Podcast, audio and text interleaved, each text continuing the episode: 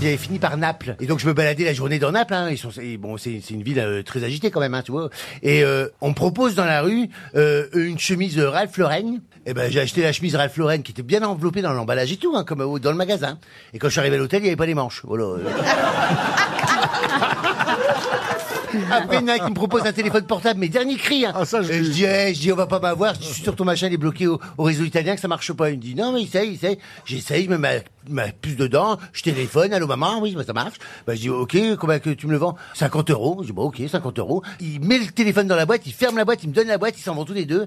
Moi, j'arrive prêt à mettre une terrasse de café pour, pour euh, Ouais. faire marcher mon truc. J'ouvre la boîte, et qu'est-ce que j'avais dedans? Écoute-moi bien. Il y avait une brique avec du papier journal. bah, 50 euros la brique, j'espère qu'elle vient du Vésuve, hein, mais... euh,